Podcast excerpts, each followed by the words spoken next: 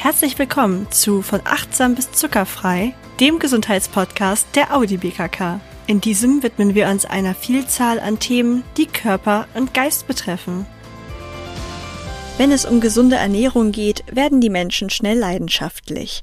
Mal sind es die bösen Kohlenhydrate, dann wieder die Fette. Doch was ist dran an solchen Trends? Wie ernährt man sich wirklich gesund? Wie können wir sicherstellen, dass wir alle Nährstoffe zu uns nehmen, die wir brauchen, ohne auf Genuss zu verzichten? Da die Theorie das eine und der stressige Alltag zwei Paar Schuhe sind, verrät uns Ernährungsberaterin Veronika Albers von Oviva, einem Kooperationspartner der Audi BKK, nicht nur die Theorie, sondern praktische Tipps für die Umsetzung im Alltag. Und damit ihr direkt loslegen könnt, findet ihr weitere sinnvolle Links in den Show Notes. Hallo und herzlich willkommen, liebe Veronika. Ich freue mich sehr, dass du bei uns im Podcast bist. Ja, hallo Ilka, freue mich riesig und bin auch schon sehr gespannt, wie es jetzt nun weitergeht. Das glaube ich dir. Heute soll sich ja alles um das Thema gesunde Ernährung drehen. Eigentlich ein ganz witziges Timing, wenn man überlegt, dass im Dezember für die meisten jetzt wahrscheinlich ausgiebige Weihnachtsmarktbesuche und Weihnachtsgeschlemme auf dem Plan stehen. Aber das ist doch eigentlich gleich ein gutes Stichwort, wie ernähre ich mich denn wirklich gesund? Eine gesunde Ernährung ist, dass ich eine ausgewogene Ernährung habe, gut über den Tag verteilt und vor allem vielleicht ist auch für viele noch bekannt, ist fünf am Tag, ist ein, ein, ein guter Grundstock, um wirklich dann auch zu sagen, also fünfmal Gemüse und Obst am Tag, womit ich einfach auch schon damit viel für die gesunde Ernährung abgedeckt habe. Sicherlich kommt noch vieles dazu. Gesunde Ernährung beinhaltet auch natürlich das, wie fühle ich mich, was brauche ich. Der Körper signalisiert auch einiges, gibt auch einiges von sich, ähm, dass man einfach auch schon von, von, vom Körper her oder der, der Körper einem signalisiert, heute brauche ich oder brauche ich gerade wirklich eine größere Eiweißportion. Also wer wirklich ein gutes Körpergefühl hat und auch einfach mal auf seinen Körper dann tatsächlich auch richtig hört, kann tatsächlich damit auch nicht signalisiert bekommen, wo ich welchen Nährstoff ich jetzt gerade gegebenenfalls mehr benötige. Das ist natürlich nochmal ein, ein weiteres tiefgründiges Thema, aber das kann eben auch ein, ein sehr guten, gutes Input sein für eine gesunde Ernährung. Das heißt, das geht dann ja so ein bisschen in die Richtung intuitive Ernährung, wenn ich das jetzt so raushöre. Das heißt, das ist schon was, was funktionieren kann, wo es nicht einfach passiert, dass ich am Ende den ganzen Tag nur Kekse esse, weil mein Gefühl mir sagt, Kekse sind toll. Ja, tatsächlich. Also intuitives Essen ist etwas, wenn ich wirklich gut auf meinen Körper hören kann. Das ist natürlich etwas, was man ja auch ähm, auch erlernen muss. Also es ist nicht einfach so, dass ich jetzt sage, okay, ich bin jetzt ich, äh, ich mache jetzt intuitives Essen und äh, damit funktioniert es, sondern ich muss natürlich auch lernen, auf meinen Körper hören zu können. Das heißt, ich muss hungrig sein oder ich muss, muss spüren können, was heißt überhaupt Hunger und auf der anderen Seite auch das Sättigungsgefühl auch wahrnehmen können. Aber tatsächlich, wenn man das wirklich gut im Griff hat, hat man auf jeden Fall schon mal, was Hunger und Sättigung betrifft, hier einen großen Pluspunkt gewonnen und eben tatsächlich auch die Signale des Körpers zu, zu hören, zu spüren. Ähm, ich nehme jetzt mal so ein, so, ein, so ein Beispiel, wenn ich jetzt irgendwie gerade als die Tage sehr müde bin und sehr abgeschlagen bin und der Körper signalisiert, ich brauche einfach mehr Frisches. Ich habe jetzt Lust auf auf, auf Obst, auf äh, frisches Gemüse, dann ist das ein Signal des Körpers. Ich nehme es vermehrt auf und ich merke aber auch, dass dass durch diese, diese vermehrte Aufnahme dieser Frische ich tatsächlich auch mich jetzt wieder besser fühle. Das ist, ist eine ganz spannende Sache, die sich aber tatsächlich auch bewahrheitet. Ich glaube das gerne, weil es mir tatsächlich sehr oft so geht. Also ich würde schon sagen, dass ich nah an intuitivem Essen dran bin und dann auch immer richtiges Gefühl habe, wenn ich auf mein Körpergefühl höre, dann macht mich so eine Mahlzeit auch unglaublich glücklich. Also wenn ich da dann nicht aus irgendwelchen Gründen was anderes essen muss, sondern genau das, was mein Körper mir gerade sagt, oh, das ist eine Wohltat. Ja, auf jeden Fall. Vor allem, wenn ich jetzt auch mir sage, ich darf nichts Süßes mehr essen, ich darf keine Pasta essen.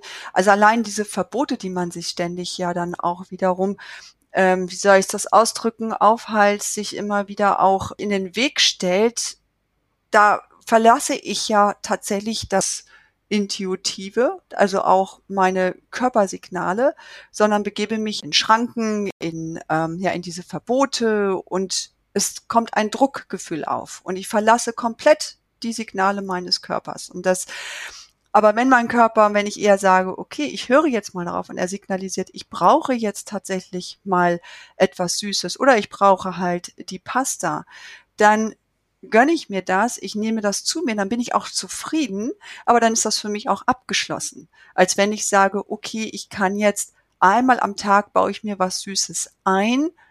Ähm, ja, bin aber trotzdem nicht so richtig mit zufrieden. Also ich verlasse tatsächlich die Signale meines Körpers. Aber das ist, ist eine ganz spannende Geschichte. Und ähm, wenn jemand wirklich, also wenn jemand gut darin ist, zu erkennen, wie sein Körper funktioniert und wie er Signale sendet, ist das auf jeden Fall ein ganz toller Weg. Ja, dem kann ich nur zustimmen. Das passt eigentlich schon sehr gut zu der nächsten Frage, ob es dann eigentlich so gute und schlechte Lebensmittel überhaupt gibt. Ja, es gibt, man kann gute und schlechte Lebensmittel unterscheiden. Ähm, sicherlich muss man sich die ähm, insofern, ja, was sind gute Lebensmittel? Gute Lebensmittel sind diese Lebensmittel, die vor allem wenig verarbeitet sind, die mir damit natürlich auch ähm, viele wichtige Nährstoffe auch liefern. Und ein Lebensmittel, was ja immer mehr und mehr verarbeitet wird, also wie in, wie in einer, wie in einer Fabrik, vorne wird, kommt etwas rein, hinten kommt es nach tausend Schritten wieder raus, fragt man sich, was ist denn da jetzt überhaupt im Endeffekt noch was, was, also ist da jetzt wirklich noch was 100% Gutes dabei? Es kommen zig Zusätze hinzu, es kommen Geschmacksverstärker hinzu, etc. Und wir nehmen einfach dem natürlichen Lebensmittel damit eine ganze Menge. Also da können wir schon sehr gut zwischen gut und schlecht unterscheiden, zumindest was in der Produktion, in der Herstellung der Lebensmittel oder was die Produktion und Herstellung der Lebensmittel betrifft. Sicherlich kann man auch noch ein Stück weitergehen und ähm, sich auch überlegen, ähm, ist es denn, also wenn man jetzt, ist es klimafreundlich, ist es nachhaltige Ernährung? Ähm, da kann man ja auch zwischen gut und schlecht unterscheiden. Also es ist schon sehr spannend. Aber grundsätzlich, wenn ich jetzt so allgemein sagen würde, mich würde jemand fragen, ist ein Apfel ein gutes Lebensmittel? ist der Apfelmus auch ein gutes Lebensmittel. Dann sage ich halt, der Apfel ist ein sehr gutes Lebensmittel, der ist, der ist ähm, naturbelassen, da ist noch nichts mit passiert. Ähm, er hat noch die Schale, er hat damit natürlich auch seine Ballaststoffe. In der Schale sind die äh, wichtigen Vitamine etc. enthalten. Der Apfelmus ist verarbeitet, der ist gekocht, äh, die Schale ist entfernt. Ähm, und damit haben wir natürlich dann auch Vitamine beim Kochen zerstört. Dadurch die Entfernung der Schale entnehmen wir den Apfel dann auch die wertvollen Ballaststoffe. Der Apfelmus ist zwar immer noch irgendwo ein gutes Lebensmittel, aber er ist verarbeitet und daher nicht mehr so gut eben wie der reine Apfel.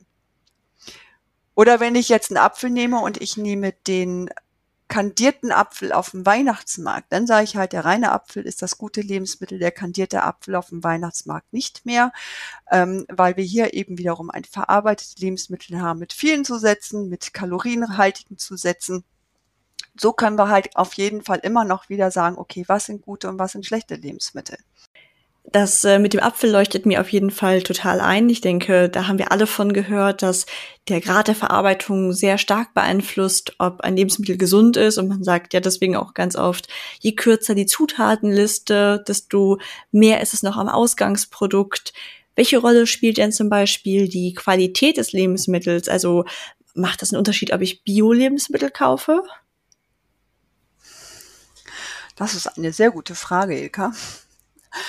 Ähm, wenn ich natürlich Bio-Lebensmittel kaufe, ähm, unterstütze ich natürlich hier wiederum ja Bio insofern natürlich, dass hier äh, ich weiß, es werden hier keine Pestizide eingesetzt. Sicherlich muss man auch immer wissen, Bio ist nicht immer gleich Bio. Sicherlich ist es immer noch wichtig, äh, sich nach dem ähm, Siegel zu erkundigen, was bei Bio, bei Bioprodukten hinterlegt ist. In bestimmten Grad ist, sind auf jeden Fall Bioprodukte gute und sehr gesunde Lebensmittel. Nur man muss hier wirklich sich äh, nach dem Siegel erkundigen, weil es gibt auch Bioprodukte, die übersee verschifft werden oder geflogen werden. Und da muss man sich dann wirklich noch die Frage stellen, ist das dann tatsächlich noch klimafreundlich? Und wie ist natürlich die Herstellung dieser Bioprodukte? Also immer eine, eine Nachfrage sollte hier doch immer noch wieder stattfinden oder sich wirklich erkundigen, welche Biosiegel auf jeden Fall hier eine ähm, gesunde Ernährung unterstützen. Wie sieht das denn eigentlich aus mit Ernährungstrends? Es gibt ja immer mal wieder welche Low Carb, Low Fat. Was hältst du von solchen ja. Trends und gibt es gerade etwas, wo du sagst, das ist wirklich gesunde Ernährung nach neuestem Stand? Also jetzt diese Trends, wie du diese jetzt gerade eingehend genannt hast, wie zum Beispiel Low Carb. Es sind Trends, ich, ja, ich versteife mich auf eine gewisse Ernährungsschiene und für mich sind solche Trends gleichgestellt mit einer Diät. Eine Diät bedeutet für mich, dass ich mich eine gewisse Zeit an etwas halten kann, nach diesem Prinzip leben kann aber kann ich es auch dauerhaft wirklich auch beibehalten und ähm, komme da nicht vielleicht eher auch durch diese Trends Verzichtsgefühle auf und dass man dann eher dann auch wieder davon Abstand nimmt und wieder in eine willkürliche Ernährungsform zurückfällt. Und ich denke ja immer dabei, da, oder ich denke häufig daran, wenn, wenn jemand eben auch zu mir kommt und sagt, ich möchte unbedingt Low Carb Ernährung durchführen, weil ich eben auch in eine Gewichtsreduktion kommen möchte. Es stellt sich für mich immer die Frage, woher kommt das? Warum glaubt man, dass Low Carb jetzt unbedingt das der Trend überhaupt ist, der mich zu einer Gewichtsreduktion führt? Und die nächste Frage, ja, wie, wie soll es dauerhaft denn tatsächlich auch wirklich umgesetzt und durchgehalten werden, wenn ich eben daran denke, dass es ja auch ähm, Feste gibt etc. Wie gehe ich dann damit um? Also dann kommt ja wieder so dieser, dieser kommt ja wieder dieser Druck auf, diese diese Verlustängste gegebenenfalls und das ist für mich nicht zielführend. Also ich setze solche Sachen immer mit ja mit mit einer Diät gleich.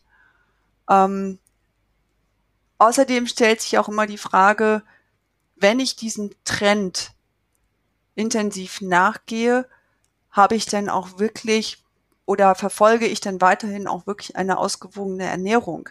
Bin ich hier wirklich gut aufgestellt? Habe ich Unterstützung, die mir sagt, okay, welche Lebensmittel kann man anstatt dessen einsetzen?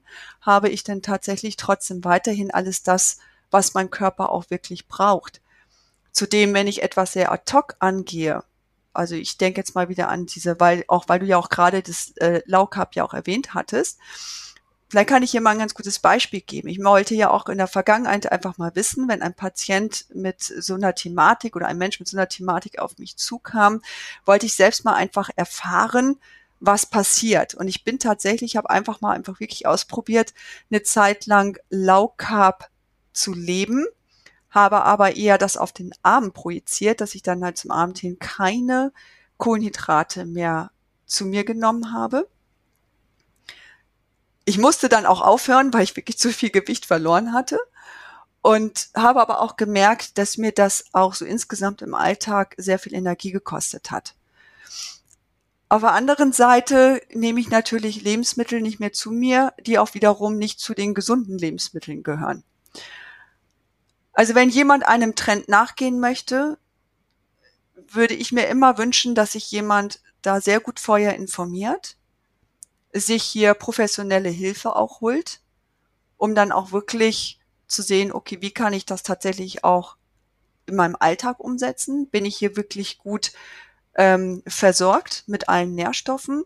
Und vor allem, wenn ich dann auch diesen Trend nicht mehr nachgehen möchte, was passiert dann mit mir? Wie kann ich wieder in eine alltägliche oder wie wollen wir sie nennen, Ernährung ähm, wieder wechseln. weil eine, ein Ad-Hoc-Wechsel ist auch eine ganz klare Belastung für den Körper, für den Stoffwechsel des Körpers. Das ist meine Meinung zu den Trends. Wo wir gerade bei Trends sind, welche Entwicklungen in den Ernährungswissenschaften findest du eigentlich momentan vielversprechend? Ja, da gibt's ganz, gibt's etliche Trends, aber wir sind natürlich auch klassifiziert.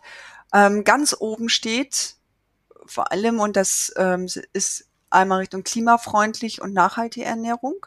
Es ist immer, es ist, weitet sich immer mehr aus, aber eben auch die digitale Ernährungsberatung ist ein Trend, der jetzt immer mehr und mehr im Kommen ist.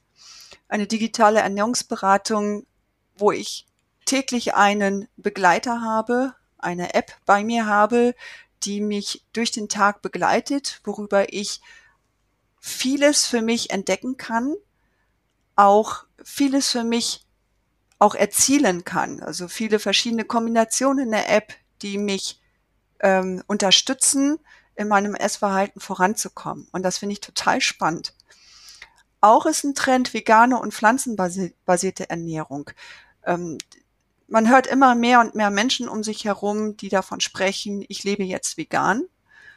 Ähm, das ist natürlich auch für die Ernährung, Ernährung insgesamt oder auch wenn ich jetzt mal so wieder Richtung Ernährungsberatung denke, natürlich auch wieder eine Herausforderung, weil natürlich auch bei der veganen Ernährung auch wieder besondere Kombinationen in der Ernährung wichtig sind, ähm, um natürlich dann ähm, langfristig mit der veganen Ernährung auch hier nährstoffdeckend gut versorgt zu sein. Essen to go ist auch nochmal ein ganz, ganz spannender Trend, weil ja immer mehr und mehr außer Haus essen und sich natürlich sehr viele Gedanken darüber machen. Das war ja so ein Thema, was wir vorhin schon mal aufgegriffen haben. Was kann ich unterwegs essen? Was kann ich mir mitnehmen? Wie kann ich es vorbereiten? Also sehr spannende Trends. Und ich glaube, da wird sich noch viel, viel entwickeln und da wird noch viel hinzukommen. Wie sieht es denn eigentlich aus? Wir haben gerade schon gesagt, es ist wichtig, dass ich darauf achte, dass mein Nährstoffbedarf gedeckt ist. Ganz viele Menschen, die ich kenne, nehmen deswegen Nahrungsergänzungsmittel. Ist das etwas, was du befürwortest? Eine ganz ehrliche Antwort, nein. Solange ich von der ärztlichen Seite her keine klare Aussage darüber habe, dass ich einen Mangel habe, fange ich auch nicht an, irgendwie selbst zu, loszurennen und entsprechend mir irgendwelche Nahrungsergänzungsmittel zu besorgen. Wenn ich, also der Körper ist ja, also ich sage immer, der Körper ist ein Wunder. Ähm, wenn wir mit dem, was wir haben, nicht auskommen würden, dann würde die Menschheit ja gar nicht mehr existieren. Das ist jetzt ein bisschen krass dahergesagt, aber so ist es doch tatsächlich. Diese Nahrungsergänzungsmittel sind natürlich auch ein, ja, es ist natürlich ein super Geschäft. Ähm, man vermutet, wenn man einmal nur vielleicht ja, so einen kleinen Muskelschmerz hat, dass man gleich sagt, ich habe Magnesiummangel und ich renne sofort los und hole mir Magnesiumtabletten. Also deswegen, ich sage, Nahrungsergänzungsmittel brauchen wir nicht, solange ich keine klare Aussage dazu habe, dass ich definitiv über ein, eine Aussage des Arztes, eine Untersuchung beim Arzt, eine ähm, klaren oder einen klaren Mangel ausgesprochen bekomme. Weil wenn ich mich einfach, wenn ich schaue, dass ich wirklich bei diesem viel großen Spektrum an Lebensmitteln, wenn ich dauerhaft zusehe, dass ich ausgewogen mich ernähre, dann ist es definitiv nicht notwendig. Einen Unterschied mache ich jetzt klar bei der, wenn jemand äh, zu mir kommt und sagt, er lebt rein vegan. Natürlich sage ich nicht, ähm, es müssen hier Nahrungsergänzungsmittel aufgenommen werden, sondern dann ist es eher die Aussage, gut, dann sollte man beim Arzt einfach mal anstoßen, gewisse Untersuchungen zu machen, um herauszufinden, wie zum Beispiel Vitamin B12-Gehalt, dass das nach ausreichend im Körper vorhanden ist. Aber ansonsten sind Nahrungsergänzungsmittel überflüssig. Ein Unterschied gibt es eben zu dem, es gibt ähm, Menschengruppen, die, wie zum Beispiel die Magenverkleinerung, ähm, die sind angewiesen von Nahrungsergänzungsmitteln, aber das ist alles medizinisch, medizinisch begleitet. Also eben auch nicht wieder etwas, okay, jetzt laufe ich los und nehme einfach irgendwelche Nahrungsergänzungsmittel, sondern das ist alles nach Rücksprache. Gibt es denn eine Art also, oder Mythen, wo du sagst, das ist einfach etwas, was sich hartnäckig hält, wo alle glauben, das ist gut, das ist gesund, aber das ist eigentlich Blödsinn. Ja, das, das ist tatsächlich, also ähm, da gibt es tatsächlich Irrtümer oder Mythen oder Unmythen. Ähm, eine Sache, die finde ich richtig spannend, ist vor allem Fett macht Fett. Daran sieht man, da wird gar nicht darüber nachgedacht, dass Fette einfach auch eine ganz wichtige, ein ganz wichtiger Nährstoff für unseren Körper sind. Wir brauchen Fette. Das ist, jeder Mensch braucht Fette. Es gibt natürlich die Unterschiede, unterschiedlichsten Fette. Und dass man eben auch, dass man sich bewusst sein muss, wir brauchen bestimmte Fette in unserer Ernährung, die für den Körper wieder ganz wichtige ähm, ja, Funktionen übernehmen oder die halt ganz viele wichtige Funkte oder die eben auch im Körper, wie zum Beispiel entzünd entzündungshemmende Prozesse auch anstoßen. Da denke ich jetzt gerade an die Omega-3-Fettsäuren. Oder ein ganz, ganz interessant finde ich, vor allem frisches Gemüse hat mehr Vitamine als Tiefkühlgemüse. Ist auch so ein Mythos. Und da sollte man sich doch mal überlegen, wie kommt denn überhaupt das Tiefkühlgemüse in die Tiefkühltruhe? Und ist ganz einfach. Das wird ganz frisch geerntet und sofort nach der Ernte schockgefroren. Das heißt, dass da durch, dieser, durch diesen Prozess die Vitamine in dem Gemüse enthalten bleiben. Frisches Gemüse dagegen muss man sich überlegen, klar, wenn ich es saisonal und regional, also beides zusammen, kaufe und auch sofort verarbeite, kann ich davon ausgehen, dass ich hier natürlich sehr viele Vitamine und Mineralstoffe enthalten habe. Wenn ich aber frisches Gemüse habe, was erst noch tausende Kilometer geflogen, verschifft wurde oder in Gewächshäusern gezogen wird, würde ich ganz klar Tiefkühlkost oder das Tiefkühlgemüse hier vorziehen. Gerade der Winter ist natürlich ein super Beispiel, dass man hier das Gefühl hat, Mensch, woher bekomme ich jetzt gutes frisches Gemüse? Da ist tatsächlich mein Tipp, einfach mal wirklich in der Tiefkühltruhe nachschauen und sich hier mal gerne auch ein Tiefkühl, frisch, also Mischgemüse, Erbsen etc., was es alles gibt, mal tatsächlich auch mit nach Hause nehmen. Wenn man natürlich zu Hause die Möglichkeit hat, das Tiefkühlgemüse dann auch zu lagern. Oder auf jeden Fall super Tipps. Ja, ja, ich bin, ich bin immer offen für Tipps. Ähm, weil es ist natürlich etwas, ja, wie soll ich es denn, wie soll ich es denn umsetzen in meinem Alltag? Das ist ja etwas, was uns tagtäglich ja in der Arbeit auch begegnet. Dieses, ja, wie kann ich das denn jetzt tatsächlich wirklich dann auch für meine Familie oder wenn ich einen ähm, Arbeitsalltag habe etc., wie kann ich das tatsächlich hier gut in den Alltag integrieren? integrieren? Was auch tatsächlich auf ein, ein Mythos ist, spätes Essen macht dick das sehe ich definitiv nicht so, weil wir müssen ja auch immer gucken, wie ist überhaupt mein Alltag strukturiert.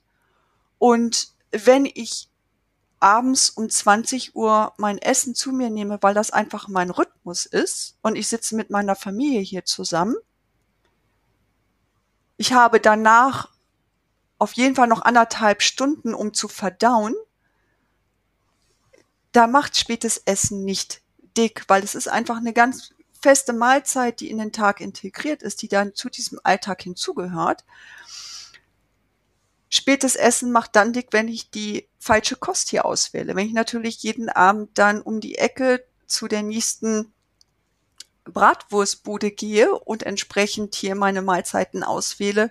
Es kommt auch eher darauf an, was kommt denn auf meinen Teller und nicht spätes Essen macht dick. Oder auch noch ein Mythos, fünf Mahlzeiten sind ideal. Ich muss an dieser Stelle sagen, auch da kommen wir wieder eher dahin, dass man für sich selbst eher herausfinden sollte, was ist denn für mich individuell ideal. Hängt doch auch immer davon ab, was für ein Typ Mensch bin ich, was habe ich für einen Stoffwechsel, was habe ich auch für einen Job. Wenn jemand einen ganzen Tag nur sitzt und ich sage, diesen Menschen fünf Mahlzeiten sind ideal, ist ja die Frage, ob das tatsächlich wirklich zu dieser sitzenden Tätigkeit auch der richtige Rat ist oder eben tatsächlich zu ergründen erstmal, woraus bestehen natürlich diese fünf Mahlzeiten.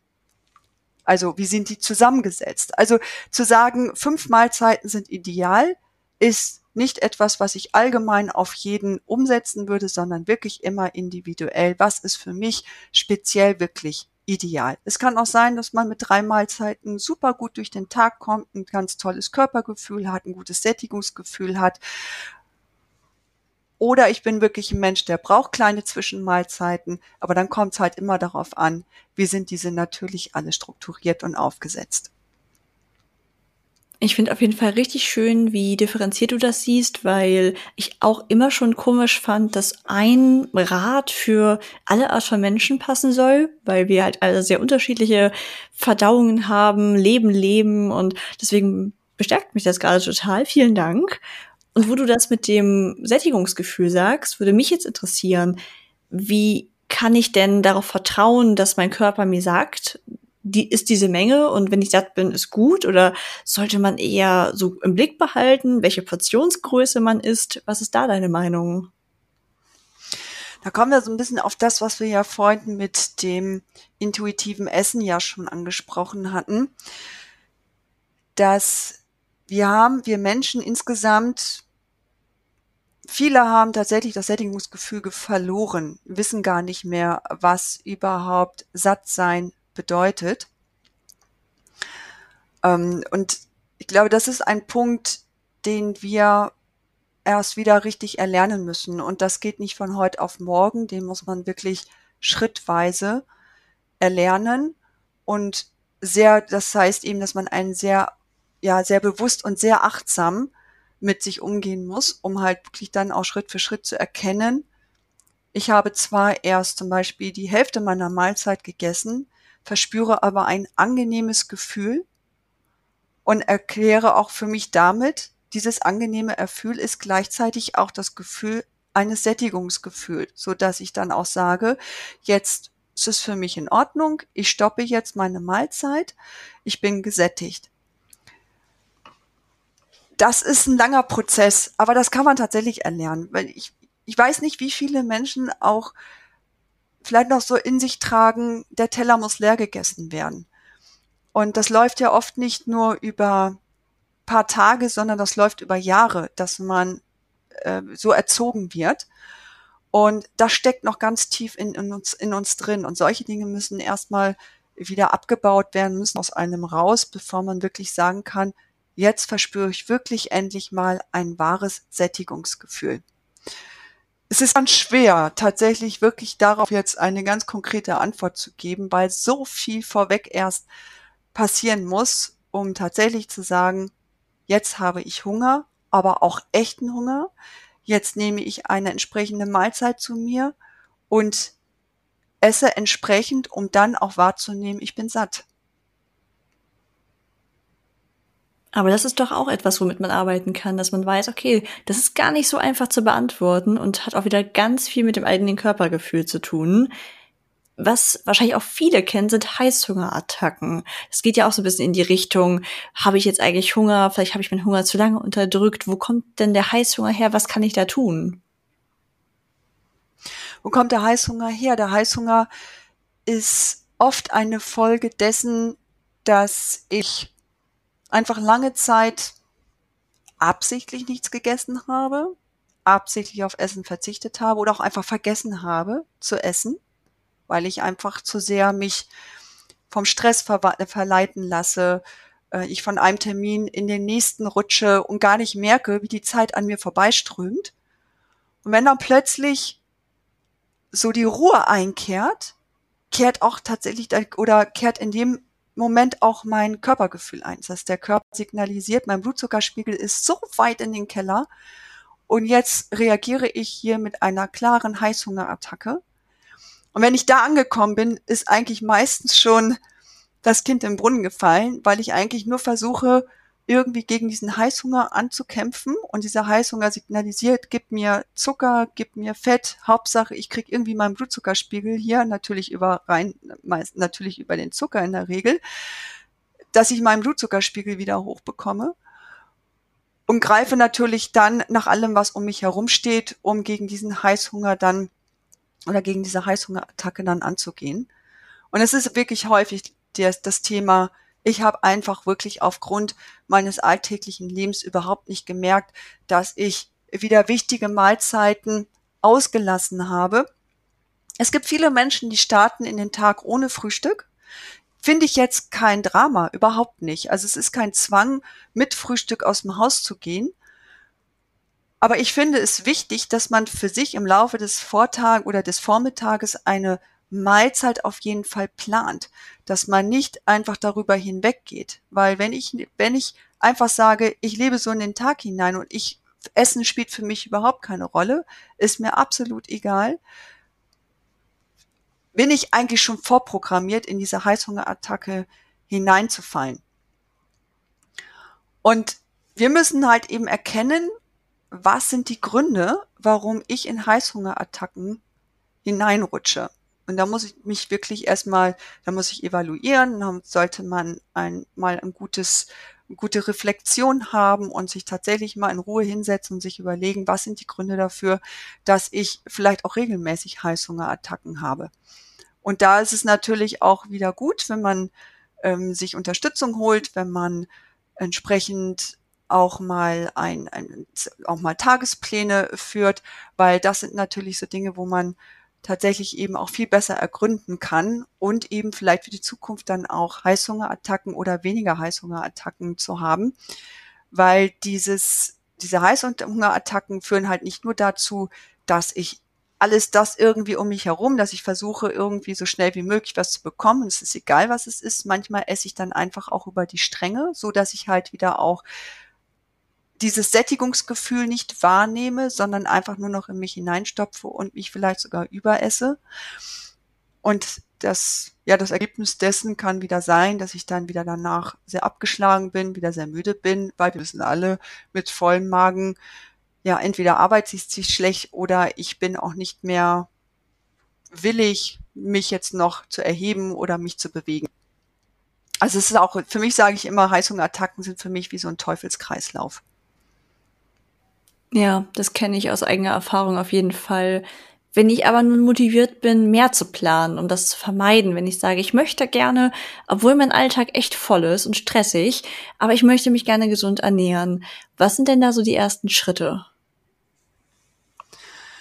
Ich würde immer mich hinsetzen und ein Plan hilft immer ungemein.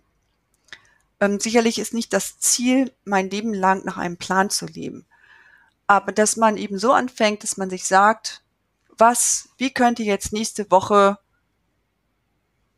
das meine, meine Mahlzeiten gestaltet oder wie könnten meine Mahlzeiten aussehen. Es kommt mir natürlich jetzt darauf an, bin ich Single, wo lebe ich in einer Familie oder lebe ich mit mehreren Menschen in einem Haushalt, sollte darauf natürlich abgestimmt sein. Aber wenn ich schon anfange und sage, Montag wenn man jetzt, wenn man jetzt sagt, ich koche auch wirklich für mich selbst, dass man sagt, Montag wird das gekocht, Dienstag wird jenes gekocht, Mittwoch jenes, dass man daraufhin natürlich mit diesem Plan auch wieder seinen Einkaufsplan erstellt. Und somit habe ich schon mal eine Grundlage, dass ich auf jeden Fall schon mal hier für meine Wochentage hier eine, also einen guten Plan erstellt habe, an den ich mich orientiere und nicht einfach willkürlich in den Tag hineinlebe, weil das führt mich nicht heraus zu sagen, okay, ich möchte etwas verändern. Da muss man schon wirklich sich hinsetzen und wirklich sagen, okay, wie, wie kann ich es planen? Und sowas ist halt, sich so ein Wochenplan zu erstellen, wäre mein Tipp, ähm, sowas sich hinzusetzen. Und wenn es nur eine Mahlzeit ist, wenn man sich erstmal nur eine Mahlzeit plant, wo ich sage, die möchte ich mir besonders und gut gestalten, ist schon mal ein Anfang des Ganzen. Man kann immer noch unterscheiden, nein, ich möchte nicht kochen. Man kann trotzdem auch Mahlzeiten planen in der kalten Küche, auch da kann man ganz kreativ werden, dass man ohne viel Vorbereitungszeit sich für die nächsten Tage schon einiges vorbereiten kann. Oder man kocht so vor, dass man für zwei, drei Tage etwas hat und man peppt es dann mit gegebenenfalls mit ein bisschen Salat auf. Also es gibt zig Möglichkeiten hier, um hier heranzugehen. Aber für mich ist das Grundgerüst erstmal einen Plan zu erstellen, wie dieser Plan aussieht. Das muss man sich individuell oder sollte man sich ganz individuell ansehen, um halt eben natürlich das ganze Leben drumherum hier mit zu integrieren. Das klingt super gut. Ich hätte nur noch eine letzte Frage für heute die Weihnachtstage stehen jetzt ja bevor und wir kennen das alle, man hat eigentlich so seine guten Vorsätze und dann möchte aber Tante Erna doch noch das mit einem essen und Onkel Hubert will einen Schnaps mit einem trinken. Sagst du, lieber irgendwie nicht dem Plan treu bleiben oder dann eine Ausnahme machen? Was ist so dein Credo? Wie kommt man gut durch die Weihnachtszeit? Also ganz, also an dieser Stelle sage ich, wir möchten alle Weihnachten genießen und wir sollen auch alle Weihnachten genießen. Weihnachten sind ein paar Tage im Jahr und diese paar Tage, da soll man wirklich sagen, okay, ich möchte in der Familie sein, ich möchte wirklich mal von Oma Erna die besondere Süßspeise genießen, weil die einfach zum Weihnachtsfest dazu gehört und das Verzichten zu Weihnachten ist in meinen Augen nicht der richtige Ansatz oder verzichten ist ja eh nicht eigentlich das Wort, was ich äh, gerne in den Mund nehme. Ja, man kann genießen, man soll genießen. Man kann ja auch einfach sagen, ich mache einfach mal zu der Weihnachtszeit einen Spaziergang mehr, um ein bisschen so gegen diese ja Massen von Mahlzeiten, die es ja häufig gibt, so ein bisschen gegen anzusteuern und dann kommt ja das neue Jahr, da kommen wieder über 300 Tage, wo man sich entsprechend wieder mehr auf die gesunde Ernährung oder auf die ausgewogene Ernährung ähm, konzentrieren kann. Aber Weihnachten ist einmal im Jahr und das sollte man definitiv genießen. Natürlich, wenn wir jetzt jemanden haben, der hier mit besonderen Erkrankungen einhergeht, aber da ist es natürlich wichtig zu schauen, Gut, wenn ich jetzt an Diabetes mellitus Typ 2 denke, dass man hier natürlich dann auch für sich den Blutzuckerspiegel sehr gut im Blick hat und über, ja, über die Krankheit eben gut aufgeklärt ist und dann auch wissen sollte, gut, wie viel ich kann von Oma Erna Speise etwas genießen, aber muss mich halt wirklich auch mehr im Zaum halten, einfach auch deswegen, weil ich hier eine gewisse Krankheit habe und die man jetzt dadurch nicht unbedingt verschlimmern sollte. Und das war auch schon die letzte Folge in 2023. Wir hoffen sehr, dass dir der Podcast und die Auswahl der Themen zugesagt haben und würden uns über Feedback auf einem beliebigen Podcast-Player deiner Wahl riesig freuen. Und wenn du nicht verpassen möchtest, wie es nächstes Jahr weitergeht, dann abonniere den Podcast auf jeden Fall. Ansonsten wünschen wir dir mit von achtsam bis zuckerfrei einfach ein wundervolles Weihnachtsfest. Du hast Veronika gehört genieß es und dann nächstes Jahr startest du voller Gesundheit.